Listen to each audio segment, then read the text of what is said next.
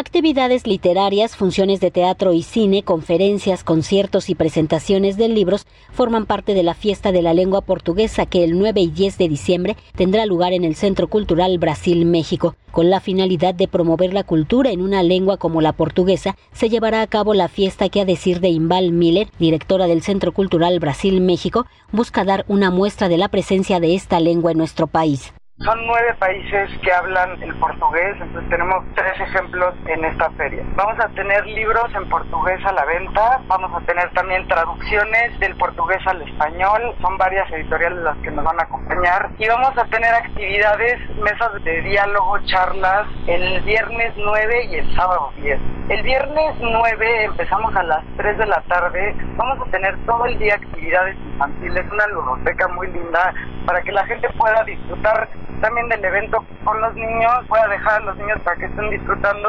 La fiesta de la lengua portuguesa iniciará este viernes con una serie de actividades para niñas y niños. Seguirán con la charla Literatura Brasileña Contemporánea a cargo de las escritoras Giovanna Maladoso y Nara Vidal. Ese mismo día tendrá lugar la conferencia Traducir el Brasil Literario, Interculturalidad y Visibilidad una serie de mesas. Vamos a tener a Giovanna Maloso y a Nara Vidal hablándonos sobre literatura brasileña contemporánea. Vamos a tener a la doctora Leticia Kellner hablando sobre traducción. Vamos a tener películas tanto de Portugal como de Brasil. Vamos a tener al primer premio literario de Saramago. Y en la noche vamos a tener, todo esto es el viernes, en la noche vamos a tener un concierto de fuego ensemble con música de países lusófonos. La fiesta de la lengua portuguesa se desarrollará en el Centro Cultural Brasil-México, que recientemente abrió sus puertas para fortalecer los vínculos culturales entre uno y otro país, y lo hará con esta fiesta que reunirá a artistas de lengua portuguesa afincados en nuestro país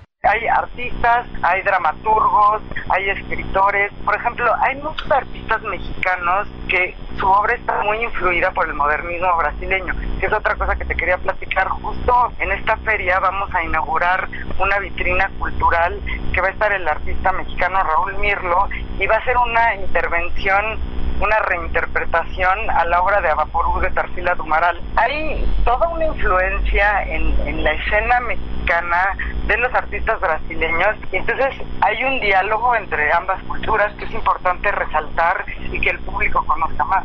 La fiesta de la lengua portuguesa tendrá lugar el 9 y 10 de diciembre en el Centro Cultural Brasil-México, Arquímedes 98 en Polanco. Para Radio Educación, Verónica Romero.